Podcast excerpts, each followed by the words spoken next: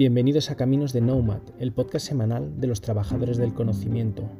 El podcast donde hablamos sobre nuestras vivencias y experiencias en este arduo camino. Somos una comunidad de trabajadores del conocimiento, gente como tú, que tras décadas trabajando por cuenta ajena, hoy vive de lo que ha aprendido. Unos ya lo hacemos a tope y otros estamos comenzando en ello, pero todos queremos compartir lo aprendido porque sabemos que nuestros éxitos, nuestras dudas y también nuestros fracasos os ayudarán a sacar lo mejor de cada uno de vosotros. Coge tu billete que comienza el viaje. ¿Eres de los que les pesan las canas? ¿Tú te sientes alguna vez demasiado mayor para ponerte a trabajar ahora por tu cuenta, para llevar a cabo ese sueño que siempre has tenido en la cabeza?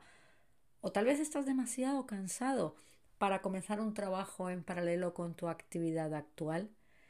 Déjame que te diga que en esto del trabajo del conocimiento hay mil y una oportunidades para el talento senior.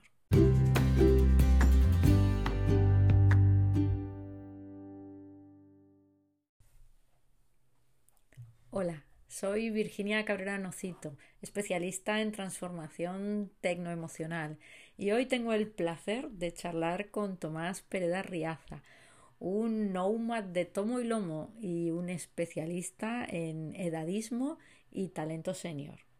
Quédate con nosotros y verás cómo la vida profesional, la verdadera, la divertida, puede empezar a los 50.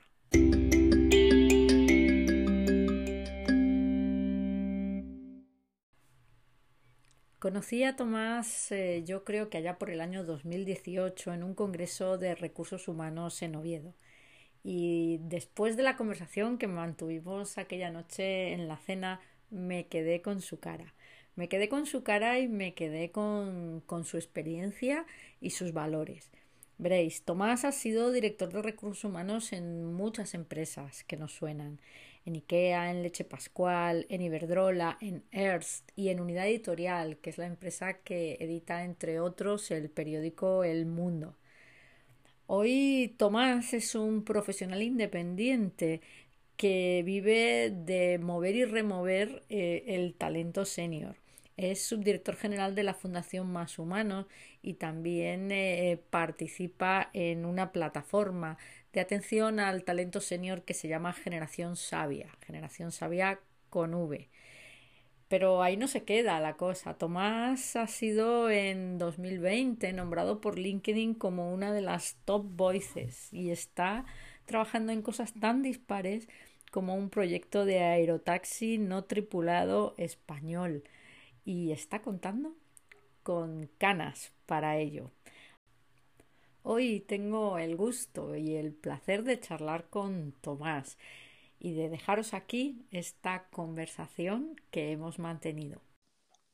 Hola Tomás, ¿qué tal? ¿Cómo estás? Muy buenos días, Virginia. Muy bien. ¿Y tú qué tal? ¿Cómo estás? Bien, aquí encantada de estar hoy otra vez con, esta, toda esta gente que tiene ganas de trabajar y de vivir de lo que ha aprendido, ¿no? que Así es, un poco el objetivo de este programa. Así es. Tomás, muchas gracias. Lo primero, para mí es un placer eh, desde que te conocí en aquel congreso de recursos humanos hace ya unos cuantos años. En Oviedo. en Oviedo, en Oviedo. Sí, te sigo con muchísimo interés. De hecho, tengo que contaros que Tomás es una de las, eh, lo que LinkedIn llaman las top voices de 2020. Eh, y, Tomás habla de y trabaja en unos temas que me resultan súper interesantes, ¿no? que tienen que ver con algo que me apela directamente ¿no? El talento senior. No tanto porque me considere talento, pero porque senior, senior, eh, hablábamos antes, ¿no? Que, que senior, senior sí, sí que aquí sí que no tengo escapatoria. Tomás, cuéntame en un tweet, cuéntanos, ¿quién eres y quién has sido? Sí, bueno, antes, antes también la admiración es recíproca porque, porque tú también eres una gran exploradora de los nuevos mundos y además simplificando mucho esos nuevos mundos para hacerlos accesibles, asequibles y comprensibles para todo el mundo, incluidos los seniors. O sea que en este caso que conste, antes de iniciar nuestra conversación, esa admiración es, mutua, desde, más desde que nos conocidos. Muchas gracias, Tomás. Pues estabas preguntando quién soy. Pues mira, pues eh, suelo decir que estoy, soy una persona que está en el ecuador de su carrera. Llevo como casi 40 años eh, trabajando en el mundo corporativo, como, como alto ejecutivo, como director general, sobre todo en el mundo de recursos humanos, aunque en algún momento también eh, ocupe la posición de director general de negocio en una multinacional.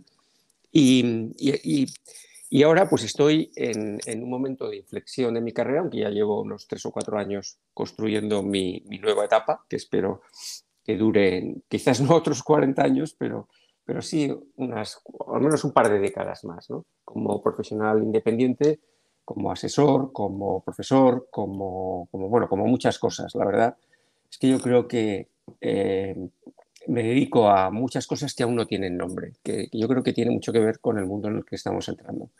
Formas de trabajo no convencionales. dices, ¿cómo se llaman? Pues no lo sabemos, pero sabemos que el mundo está cambiando muy rápidamente. En el mundo del trabajo, a mí me gusta decir que cada vez va a haber menos empleo, pero más trabajo. Y yo estoy más en la parte del trabajo que, el del, que en el del empleo, en donde yo creo que están surgiendo muchas oportunidades, insisto, que no tienen nombre, que son formas no convencionales, que les iremos poniendo nombre, pero lo importante yo creo que es ir observando las oportunidades que van surgiendo, incorporarse a ellas y a veces pues es difícil clasificarlas o calificarlas, pero lo importante es estar en ellas, ¿no? surfeando las nuevas formas de trabajo, las nuevas formas de colaboración. Con lo cual, como primer mensaje, yo creo que es un mensaje positivo y optimista para todos aquellos que, que, que sientan o intuyan o les apetezca entrar en un mundo diferente al tradicional de los últimos 300 años, o sea, es que yo creo que nos tenemos que ir muy lejos a, la revolución industrial anterior. Y yo creo que estamos abriendo, pues estamos abriendo un mundo muy fascinante en donde, como en Blade Runner, vamos a ver cosas que nunca habíamos visto. Bueno, eso, eso está genial. De hecho, me gusta eso que dices de que las cosas no tienen nombre, ¿no? Yo, yo decía el otro día algo parecido en otro contexto que decía, yo no sé cómo se va a llamar esto, tampoco sé exactamente cómo va a ser, pero yo sé qué ingredientes tengo ya en la nevera, ¿no? Entonces no sé cómo se va a llamar el guiso que, que voy a hacer, pero sí sé que esto va de huevos, que esto va de harina, que esto va de mm, leche y que esto va de pollo, porque es lo que tengo en la nevera, ¿no? Y, es verdad que tenemos encima de la mesa tendencias, eh, tenemos realidades tecnológicas que ya están marcando, ¿no? Eh, dicen el futuro del trabajo, están marcando el presente del trabajo, solo que tal vez no nos estemos queriendo dar cuenta, porque ya no digo que no nos estemos dando cuenta, sino que no nos estemos queriendo dar cuenta, porque realmente estas nuevas formas de trabajar eh, atacan muchos, eh, muchos status quo y yo pues entiendo que, la primera reacción sea de negación y de miedo, ¿no? ¿Tú lo vives así? Sí, sí, claro, porque yo creo que uno de los ingredientes para esa receta es pasar de dependencia a independencia. La independencia así suena muy bien, pero es verdad que puede, puede provocar un cierto vértigo porque la independencia implica libertad, implica iniciativa, implica responsabilidad eh, personal, implica un cierto vértigo de, asomarte a, no, yo no diría un precipicio, porque los precipicios que imponen, sino un espacio muy abierto en donde uno puede volar con mucha más libertad de lo que, para lo que hemos sido educados. y, eso, y eso, eso impone, eso impone, no es fácil, porque te encuentras con, con, la página en blanco, que, eres tú quien tienes que, que, rellenarla, que tienes que dibujarla, tienes que pintarla. Y, yo creo que eso es una de las características de los tiempos que, que estamos entrando, no solamente para los seniors, sino también para los juniors.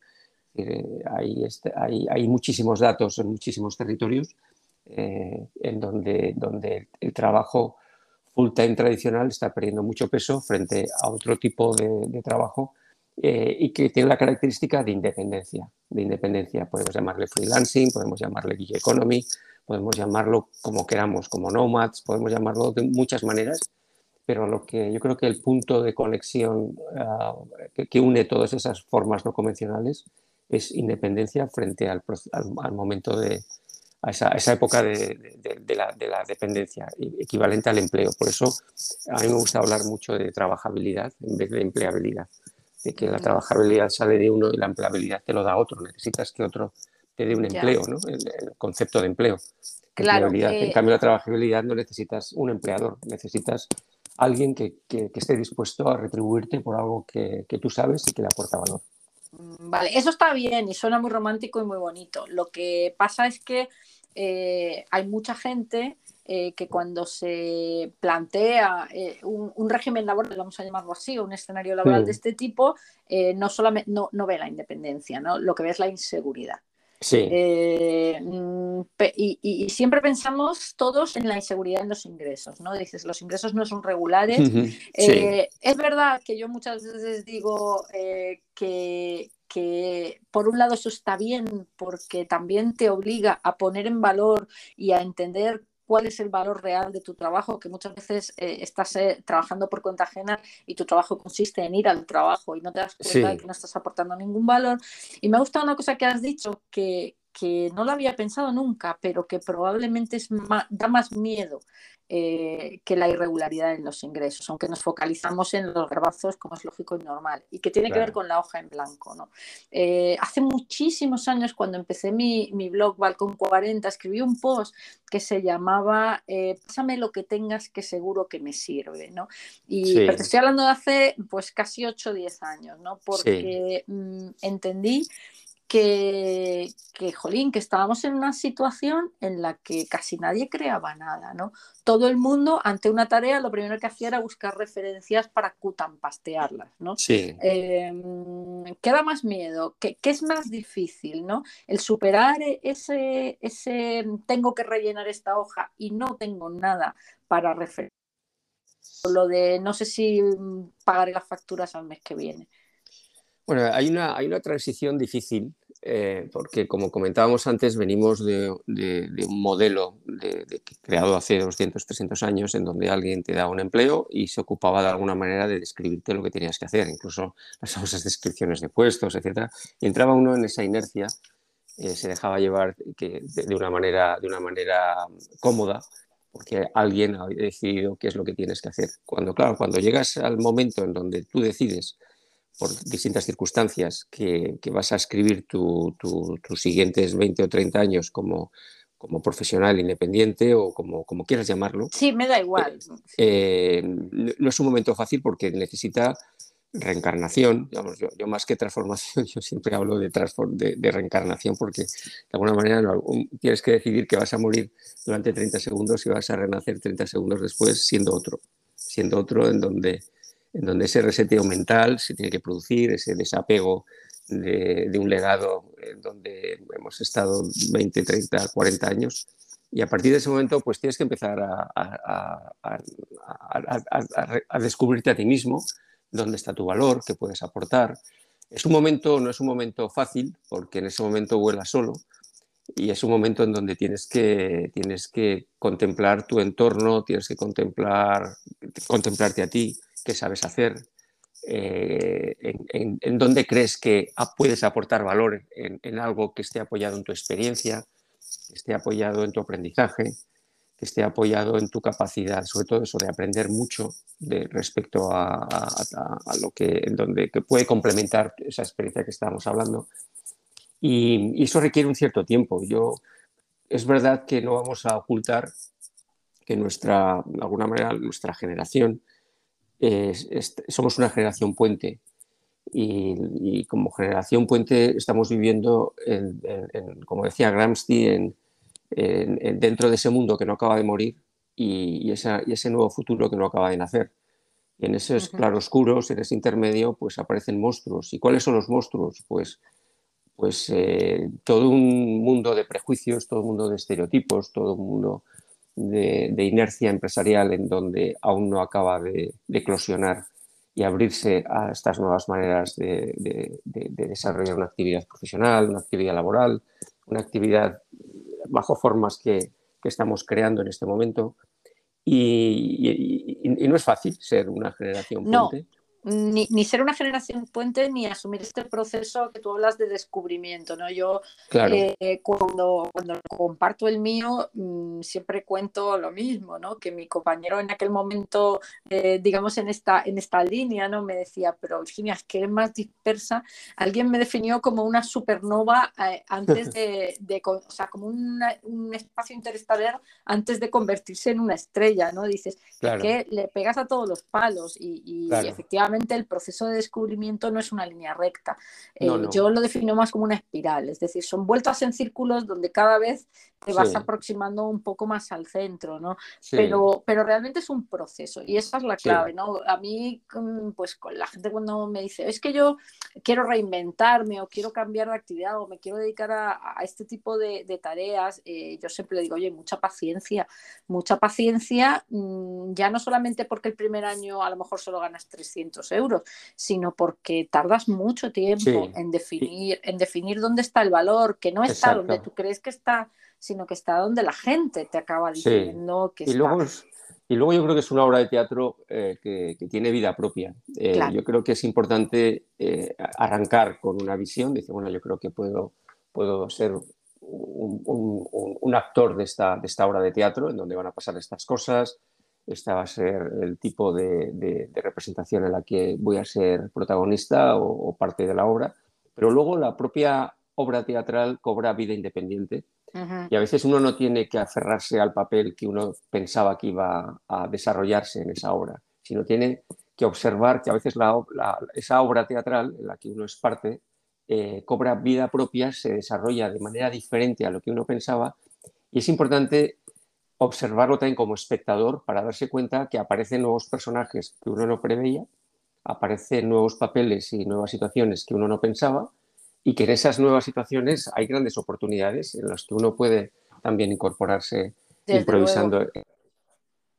Y tomando tu símil, Tomás, otra cosa muy importante es que al final quien define si vas a repetir la obra mañana o no. Y, luego de repente la obra cambió. Ni los actores, al final es el público, ¿no? Entonces tienes que entender eh, si aplauden o no y, dejar de pensar que es que no tienen ni idea porque no han aplaudido, ¿no? Y había personajes. Probablemente es que no les estás dando lo que, es valioso para y sobre todo había personajes que tú pensabas que iban a ser relevantes y de repente desaparecen del escenario y de repente aparecen otros personajes que son mucho más relevantes y que a veces son mucho más atractivos. Entonces, el saber, el tener la flexibilidad para reconocer esos cambios en la obra, yo creo que es muy importante y, sumarte a esa representación, un poco como, como, podríamos decir, una obra improvisada, pero no aferrarse con cierta rigidez y bueno, es que este no era el papel que yo pensaba. No, no pasa nada. Eh, cambian los papeles, surgen oportunidades y súmate a esa nueva representación teatral que no estaba en tu libreto pero en donde puedes tener muchísimas oportunidades y te lo puedes pasar muy bien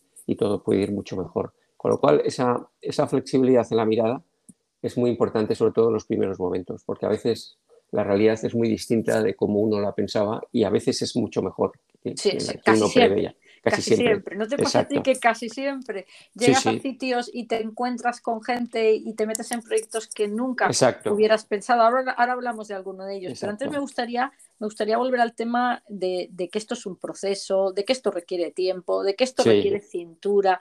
Y ahora la pregunta es, ¿y alguien que no tenga suficiente seniority tiene capacidades para hacer esto? Porque yo el otro día leía una entrevista al, fundador de Alibaba que decía, eh, es una cosa con la que me identifico mucho, dice, me he pasado 50 años de mi vida aprendiendo, ahora me voy a pasar los 50 siguientes enseñando. ¿no?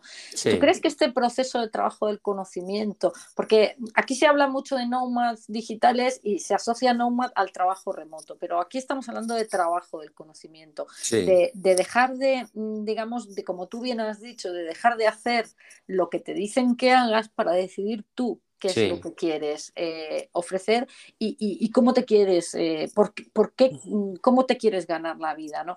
Entonces, ¿tú crees que este proceso eh, precisa Cana? Pues no necesariamente, no necesariamente porque uno tiene también que, integrarse en, entornos de gente muy joven. Es decir, yo no, yo no, yo, no creo que el mundo senior sea un mundo, deba ser un mundo endogámico porque yo creo que te empobreces. Creo que el mundo del, mundo senior y sobre todo basado en el conocimiento tiene que, por supuesto, tiene que ser un mundo híbrido, un mundo diverso en donde en donde uno sepa eh, integrarse en, equipos formados por todas las generaciones. Y en esa riqueza uno tiene que enseñar y aprender las dos cosas a la vez, con la misma intensidad. Pero fíjate, Tomás, que el otro día, eh, entrevistando a un, a un, joven empresario que tiene pues, una startup muy rompedora en el mundo de, la decoración del baño, yo le pregunté, Víctor, ¿tú contratarías a alguien de, de 50 años? Y, y, me contestó textualmente, hostia, no lo había pensado, ni siquiera lo había valorado. Entonces, ¿dónde hay más perjuicios? ¿En los seniors respecto a los seniors o en los juniors respecto a los seniors? Eh, porque es verdad que las empresas tienen perjuicios, es verdad que tú también eh, te sientes un poco, dices, jo, pues te sientes un poco desvalorado, ¿no? A lo mejor después de un recorrido profesional, que también quizás es un problema que tenemos en general las personas y en particular en España, que es que no ponemos en valor lo que somos y lo que vemos, ¿no? Eh, pero desde pequeñito Recuerdo un día a mi hijo llorando del colegio en una clase de desarrollo personal. Es que me han dicho que tengo que decir delante de todo el mundo en que soy bueno. Y venía nerviosísimo. Digo, eh, ¿cómo puede ser que tengamos tanto, tanto síndrome del impostor, ¿no? Cuando mm, mm. pues, em, los que tenemos un recorrido profesional, aunque solo sea por eh, las reuniones en las que hemos participado, las ofertas que hemos perdido y las negociaciones que hemos hecho, tenemos ahí un conocimiento de este que además del que no se estudia, ¿no? Eh, ¿Tú crees que, hay demasiados perjuicios? Yo creo que se necesita un proceso de destilación, en donde por un lado es importante el, desapegarse de aquello que estorba, que pesa. Hay que ir, en, este, en estas, vamos a decir, en esta, en esta etapa hay que ir muy ligero de equipaje. Y a veces los, los equipajes del pasado hay gente que dice, no, yo es que he sido, eh, he sido vicepresidente o presidente o director general, yo he tenido, yo... Eso, eso ya es, un, eso es una carga muy pesada que no te va, no te va a permitir avanzar. Entonces, toda esa me gusta que digas lo de la carga pesada, porque sí me encuentro con compañeros eh, directivos que, que, bueno, pues que se han perjubilado o que han hecho un plan de desvinculación o que les han desvinculado, ¿no? Sí. Y, y, lo primero que, que, noto cuando como con ellos es que sé, sé perfectamente quién va avanzar y quién se va a estancar por cómo eh, siguen llevando su, digamos, su tarjeta de visita, ¿no? Eh, cuanto más se siguen apoyando el es que yo soy, es que yo he sido, hay que eh, al final menos resultados obtienen. Eso es una cosa que me he dado cuenta enseguida. Totalmente, totalmente. Las, los, prejuicios están por todos lados. Por parte de las organizaciones, pues este ejemplo que tú me ponías, decía, joder, una persona de 55 no se me había ocurrido hay unos grandes estereotipos, prejuicios que limitan la incorporación de un talento fantástico, como el, el, propio profesional senior, que está atrapado y es cautivo de un pasado que en ese momento no le va a dejar avanzar. Por eso comentaba que a veces no es fácil esa reencarnación, uno tiene que desprenderse de todo ese lastre que te va a impedir avanzar. Yo creo que un profesional senior que quiera trabajar 20 eh, años más hasta donde la vida o uno quiera avanzar, es como un barco pequeño eh, que tiene que navegar a veces en solitario, de manera muy ligera, y para eso tienes que soltar todo el lastre. Eso no quiere decir que vayas a ir solo, porque puedes unirte en cada momento con muchos otros barcos pequeñitos, en donde formes un enjambre de distintos barcos eh, en donde te encuentres, trabajes juntos, incluso a veces pases a otro barquito, pero tienes que ir muy ligero de equipaje y no llevar todo lo que llevabas cuando estabas en transatlánticos. Ese paso es muy difícil. Y a veces es muy difícil porque, porque, entre otras cosas, eh, yo creo, vamos, a mí lo que, lo, que me, lo que yo he vivido es que tú quieres seguir teniendo compañía, quieres seguir teniendo compañeros, ya no solo porque quieres tomar un café de vez en cuando con alguien, sino porque quieres poder discutir eh, proyectos que te parecen interesantes, valorar opciones, que alguien te dé referencias. Eh, quieres, necesitas, ¿no? Necesitas un, estímulo intelectual. Y confundes, confundes el estar en el mismo barco con el estar navegando en el mismo mar, ¿no? Esto que hablabas tú, lo del enjambre. De hecho, este es el motivo por el que, eh, por el que yo eh, lié a Ocho Más para tener este, este podcast, porque quería hacer un proyecto colaborativo de personas que, remábamos en la misma dirección. Eh, claro, Oye, hablabas antes de, de, lo de ligero de equipaje, lo de barco solitario, eh, de lo de poderte, mm, eh, cuando uno es una pieza más pequeña, yo creo que esto lo vemos todos cuando echamos piezas en un bote, ¿no? Las piezas grandes lo llenan enseguida y llevan mucho aire y si quieres meter muchas cosas tienes que hacer las piezas más pequeñas. de hecho, no quiero dejar de mencionar el proyecto en el que estás metidos del, eh, de los aerotaxis no tripulados.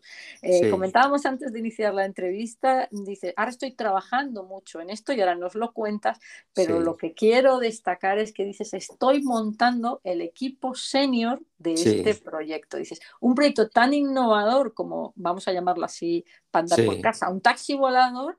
Eh, mm, asociado no a unos jóvenes, no a una startup, no a una incubadora, no a un no sé qué, sino al talento senior. Eh, sí, me encanta. Sí, sí, sí, no, no. Eh, como, bueno, aparte, como, como habíamos hablado, también, como sabes, yo colaboro también con la Fundación Más Humanos, es decir, en esa diversidad eh, aparece de repente esta, este proyecto que fue en su momento una startup de drones y de repente también salta para, desarrollar el, único proyecto español que en este momento está desarrollando una aeronave. Eh, en principio será tripulada, pero luego no, necesita ser tripulada, es un dron de drones para transporte de, personas y cargas. Y, este es un ejemplo de, de cómo la diversidad del talento aporta muchísimo valor y a veces, el, bueno, y a veces no, y en este caso un talento senior, un talento experimentado, un talento de, alto valor es una garantía de, éxito para un proyecto de este tipo. ¿no? Pero, pero claro, en, este, en esta compañía hay gente muy joven también y, que, y, que, y, que, que, de alguna manera ese concepto de diversidad nacional tan importante pues se va a hacer, se está haciendo realidad. Eh, ¿Y cómo, cómo, cómo, lo organizas? Bueno, pues ese, ese, es el reto, el, ser conscientes de que, que, el futuro va a ser un, futuro de, diverso desde el punto de vista generacional, en donde personas, bueno, como yo, que, que ya, ya, he pasado los 65 años, pues estoy en un proyecto de, disruptivo de, futuro, en donde se van a cambiar las reglas de la, de la movilidad y con gente de veintitantos años y, todo el mundo muy abierto para, para, para, para, evitar que esos prejuicios, esos estereotipos, esas barreras impidan atraer al mejor talento disponible en el mundo, no solamente y te voy a hacer, te voy a hacer una pregunta eh, ¿Los prejuicios se han caído o ya, ya, digamos, o te has preocupado mucho de que en ese equipo eh, la gente no los trajera, ¿no? Eh, ¿Los prejuicios se pueden quitar? Esa es la pregunta última. Los prejuicios están ahí porque son parte del de, legado de muchas décadas, pero tienes que ser consciente de que están ahí y tienes que ser consciente todo el rato de, ir superándolos para que no sea una barrera que te limiten. Sobre todo, hablamos mucho en los últimos años de, la escasez estructural de talento, que está, que, donde está impidiendo a muchas empresas acometer nuevos proyectos porque dicen que no encuentran el talento. El talento está, otra cosa es que nuestros prejuicios nos impidan verlo y nos impidan atraerlo y nos impidan, fidelizarlo. ¿Y, cómo se quitan, Tomás? ¿Cómo se derriban esas barreras? Porque sé que también es un trabajo que hacéis, por ejemplo, desde la Fundación. el más humano, por sabia, claro. ¿Se caen colectivamente o cada uno tiene que tirar las suyas? ¿O es un 50-50? Yo creo que es, es, un proceso muy diverso. Eh, como comentaba antes, eh, socialmente, eh, nuestra propia sociedad considera que una persona a los cincuenta y tantos años ya se está convirtiendo en una persona muy mayor. Claro, yo hacía una pregunta hace un par de años, ¿cuándo se convierte uno en senior?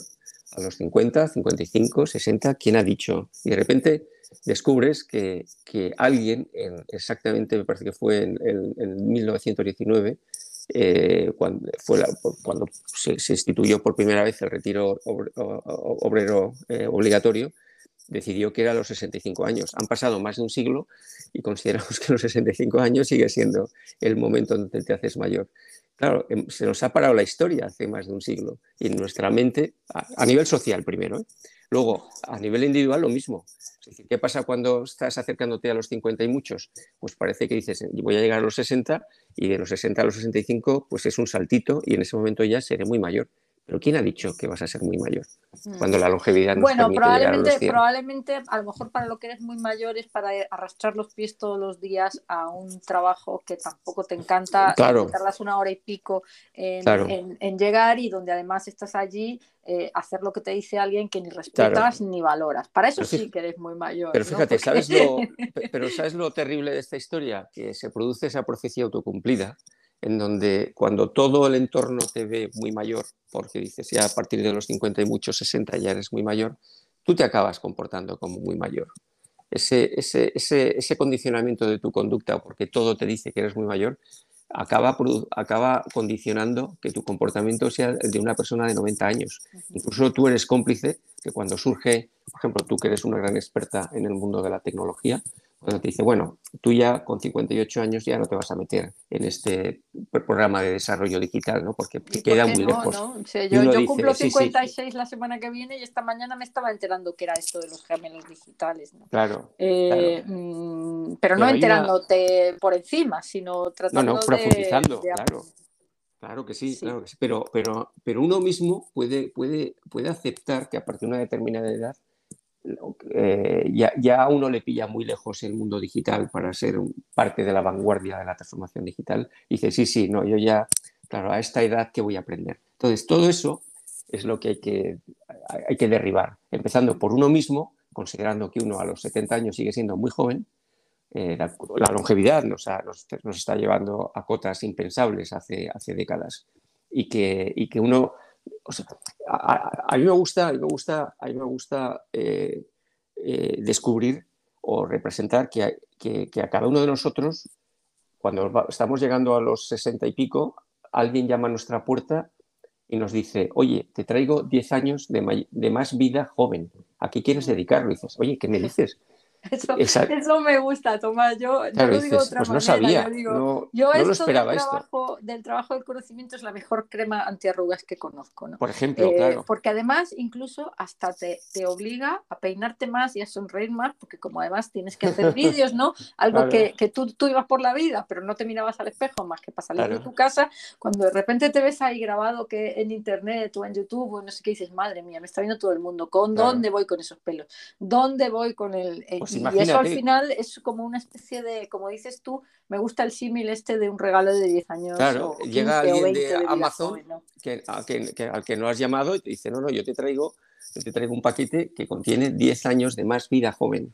Y la segunda pregunta es, ¿a qué quieres dedicarlos? dice, hombre, pues que yo soy mayor, ya tengo 63. Y dices, ¿y? ¿Quién te ha dicho que a los 63 eres mayor? No, no, yo te traigo 10 años más y, y, con esa pregunta, ¿a qué quieres dedicarlos? No, y quizás ahora la gran diferencia respecto a, a, esa situación enclavada 20 años o 30 años atrás es que hoy tenemos medios para, para ejecutar y dar a conocer ese trabajo del conocimiento que antes quizás era muy difícil, porque hoy cualquiera puede escribir un libro, cualquiera eh, puede hacer un vídeo. De hecho, eh, bueno, tú te, me contabas el último día que tomábamos café que de repente te llama LinkedIn y te dice, oye, que es que eres Top Voices. Y dices, y yo lo único que he hecho es estar aquí en, la librería de mi casa poniéndome una cámara y casi olvidándome de lo que estoy haciendo porque si no, no lo hago porque digo, ¿dónde voy contando estas historias? Sí, sí, eso fue, Así que, a mí lo que, lo que me resulta interesante del momento es decir, oye, ahora tenemos los medios, tenemos las herramientas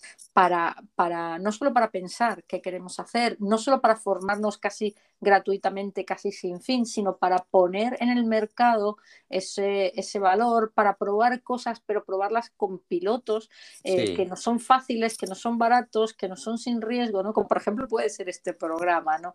Eh, que es algo que nos ha costado 60 mm, euros a cada uno y eso porque hemos decidido comprarnos un micro medio bueno, pero si no, si no ni eso. Si no hay barreras. Tomás, me estaría siglos hablando contigo, pero como he prometido no quitarte mucho tiempo, me gustaría que fuéramos cerrando la conversación. Oye, mm, ¿tú qué consejo darías a la gente que, que, ya no a los que a los que se lo piensan de, sin necesidad, porque los que se lo piensan sin necesidad, eh, digamos, les podemos dar un consejo práctico, pero ¿qué le dirías a toda esta gente que está saliendo del mercado laboral, digamos, sin desearlo, que efectivamente está saliendo con una indemnización razonablemente buena o con una mm, con una eh, un soporte económico razonable, pero que se encuentra en un contexto de inflación tremenda que no sabemos cuántos años va a durar y que dice, jo, eso que yo firmé no sé si me va a dar para pagar la carrera de mis hijos, eh, mm, me voy a poner las pilas y voy a tratar de aprovechar la oportunidad de vivir de lo que he aprendido, eh, que para eso es mío y para eso lo tengo, ¿no? Aunque sea solo para completar. Eh, ¿qué, consejo le darías? Bueno, yo, el primer consejo es que tome conciencia de, qué significa la longevidad en, nuestra vida hoy en día, ¿no? y, que se sitúe uno en el momento vital que está viviendo y que sea consciente que por delante le puede, nos pueden quedar 40, 50 años más que, y que uno se tiene que preguntar a qué quiero dedicar estos 40, 50 años más. Incluso podría hacer una nueva carrera y empezar casi de cero con una profesión distinta. O sea que la vida es mucho más larga y además es una vida joven. Y a partir de ese momento yo creo que es importante el, ser conscientes que estamos en un, en un momento de, de, cambio muy, muy importante en donde por la evolución demográfica va a haber una escasez eh, física de gente joven, porque no los estamos fabricando, como yo siempre decía. a lo mejor habría que crear el Ministerio de la Reproducción, porque estamos en un momento difícil, estamos perdiendo población y estamos en, una tasa muy peligrosa desde el punto de vista demográfico. Pero por otro lado va a haber una superabundancia de, de talento senior. Entonces, desde el punto de vista de la sostenibilidad de nuestra economía, del mundo empresarial, eh, se va a tener que movilizar ese dividendo demográfico senior. Y, ya se está produciendo. Yo a través de, la Fundación Más Humano lo estamos viendo, donde cada vez hay una mayor sensibilidad dentro de las empresas. Antes era fuera de las empresas y ahora es dentro también de las empresas sobre la importancia de empezar a preservar, a apreciar, conservar y a veces también incorporar profesionales senior, a veces desde el punto de vista, desde modalidades laborales o de empleo o modalidades como profesional independiente, como freelance, como queramos llamarlo. ¿no? Esto lo estáis viendo vosotros desde sí, la sí, fundación. Sí, lo estamos Realmente no son cosas que se dicen, porque sé que, por ejemplo, en otros mercados laborales sí que, que está...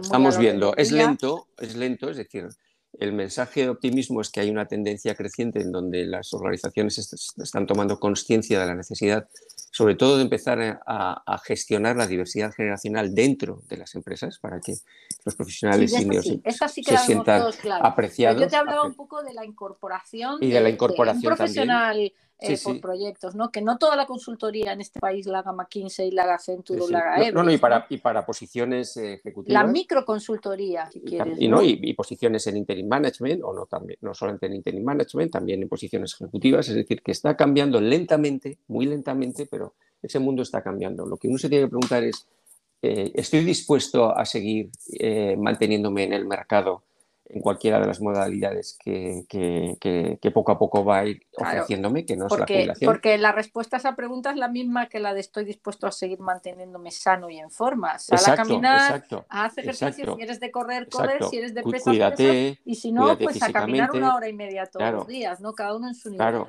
cuídate mentalmente, cuídate profesionalmente, sigue aprendiendo, sigue estando en el mercado, eh, persevera, etcétera, etcétera. Por ejemplo, yo a todo el mundo le recomendaría que entrara en el proyecto, estos son unos segundos de publicidad en Generación Sabia. Todos los que quieras, porque todos los que sé quieran, que es publicidad de la buena. Es de la buena y tenemos casi 50.000 profesionales senior registrados en la plataforma Generación Sabia, que es gente que no se ha resignado a quedarse en la cuneta, sino que es Generación Sabia con V, ¿verdad? Sí, con V, Generación Sabia. Eso hay que decirlo porque si no... Exacto, si no, no nos encuentran. Y ahí hay un montón de herramientas, de recursos para, para ayudar a ese tipo de profesional joven, muy joven, aún de 50 y pico años, de más de 50 a 55, que aún aspira a seguir desarrollando una actividad profesional a través de muchas modalidades. ¿no? Y, bueno, y, pero es verdad lo que hablábamos antes, que la importancia de reencarnarse, de redescubrirse, de hacer esa reflexión de autoconocimiento previa, ¿no? porque, porque la transformación empieza por uno mismo. Si uno mismo no cambia, no cambia tu entorno. Eso está claro, está claro, y con eso, y con eso me voy a quedar, ¿no?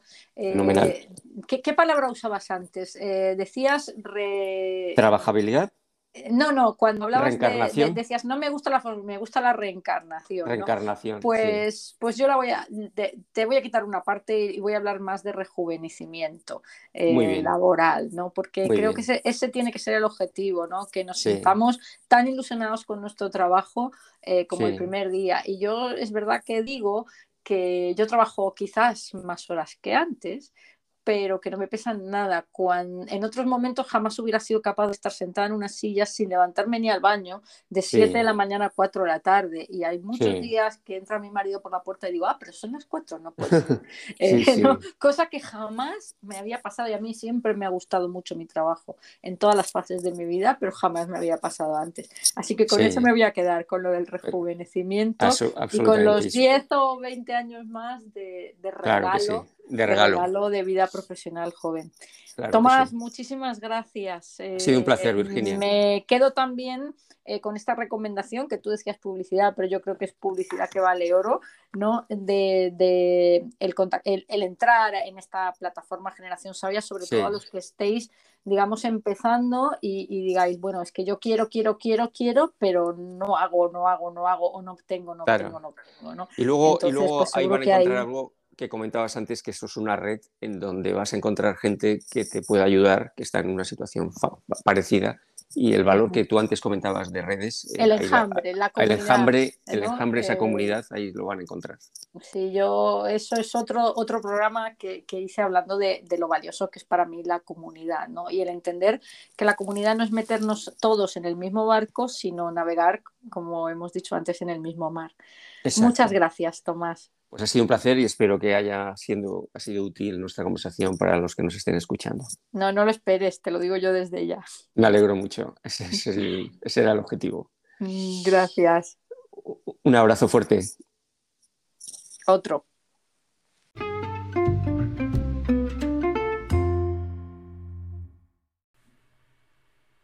Pues como os prometía, todo oro, ¿verdad? Pues nada, hasta aquí el programa de hoy y la próxima semana, ¿cómo no? Con Alex Fuenmayor.